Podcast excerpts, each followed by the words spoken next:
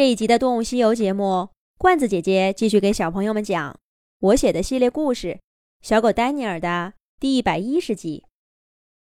小狗丹尼尔跟一只狼一块躲在松树底下，两个拿着猎枪的猎人正向这里搜寻。他们就是追着这只狼过来的，也不知道双方结了什么仇。看猎人的样子。非要抓到这只狼不可。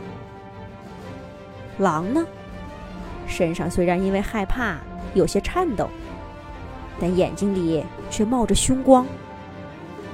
看那架势，要是猎人真过来了，他准要冲上去咬上一口。就算是跑不了，也绝不能让对方好过。无论是狼伤了人，还是人伤了狼。丹尼尔都容易被误伤到，得想个办法，避免这个危险的局势。丹尼尔脑子飞速旋转，很快就想到一个好办法。这办法虽说有些冒险，可事到如今也只能一试了。丹尼尔深吸一口气，站起身，在旁边那只狼诧异的目光中。跳出了那个避难所，站在空旷的雪地上，还故意把雪踩得沙沙响。两个猎人果然扭头，看见了酷似一只狼的丹尼尔。不过，就在他们举起枪之前，丹尼尔忽然把耳朵往脑后一趴，摇着尾巴叫了两声：“汪汪，汪汪！”这是典型的小狗示好的姿态。两个猎人举枪的动作果然迟疑了一下，他们对望一眼，一个放下枪，缓步朝丹尼尔的方向走过来；一个依旧举着枪，警惕地瞄准着丹尼尔。汪汪汪汪！丹尼尔放低声调，更柔和地叫了两声。这个时候，如果摇着尾巴凑上去，会表现得更友好。不过，为了稳妥起见，避免对面的人有错误的解读，丹尼尔还是谨慎地站在原地，直到那个猎人走到他的面前，丹尼尔才用头轻轻地蹭了蹭他的腿。这些动作，丹尼尔很久以前就轻车熟路了。用婷婷的话说，这是一只小狗的教养。猎人很明显放松了戒心，他弯下腰，揪住丹尼尔脖子后面的毛。猎人的动作很粗鲁，丹尼尔疼得一激灵。可为了显示友好，避免危险，他还是配合的吐了吐舌头，天真无害的目光迎上猎人的眼睛。丹尼尔的鼻子捕捉到猎人身上浓浓的血腥味儿，他忍不住皱了皱眉。他还是更喜欢婷婷身上清新的阳光味道，和拐杖爷爷身上的烟草味儿。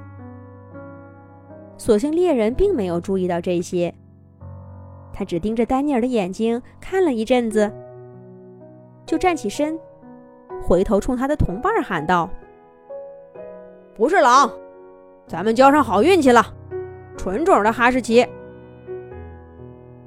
猎人的力气很大，把丹尼尔的头又揪得高了些，想让他同伴看看似的。另一个猎人听了这话，果然收起猎枪，大踏步的走到丹尼尔面前，也盯着他看了一会儿，哈哈笑起来，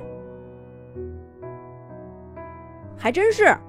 没想到这冰天雪地的，还能遇上这么个值钱货。小家伙，你怎么不早叫两声，非得跟我们玩捉迷藏？那个猎人也揉着丹尼尔的脑袋，开心地说道。攥在丹尼尔脖子上的手终于松开了，两个人也相信了丹尼尔是狗，不是狼。一场危机就这样解除了。丹尼尔的心里松了口气。他甚至为那句纯种哈士奇感到骄傲呢。那不就是在夸自己漂亮吗？谁不知道丹尼尔是一只漂亮的小狗呢？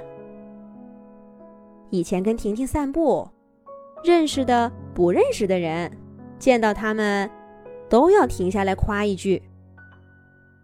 在这样的氛围里长大，丹尼尔想不骄傲都难。只是出来流浪的日子久了，丹尼尔有日子没听到这样的夸奖了。今天两个猎人这样说，让我们的小狗一下子就跟他们拉近了距离。不过，纯种哈士奇的真正含义，丹尼尔还要过一阵子才能真正的明白。但一件意想不到的事儿，却比这更早就发生了。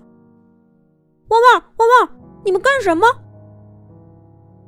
猎人们说笑间，冷不丁的把一根皮绳套在丹尼尔的脖子上，咔嗒一下扣住了环儿。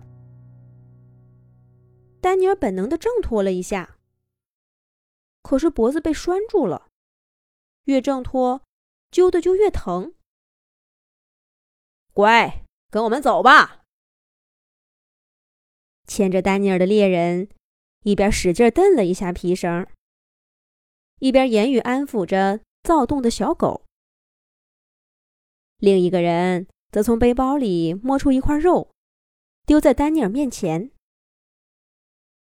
浓浓的肉香让丹尼尔立刻投降了。他低头吃掉肉，跟着猎人向前走去。路过刚刚藏身的那棵松树，丹尼尔偷偷的瞥了一眼。那只狼不知道什么时候已经悄悄的离开了，它的脚步声很轻，没有留下一点痕迹。可是丹尼尔会被这两个猎人带到什么地方去呢？下一集讲。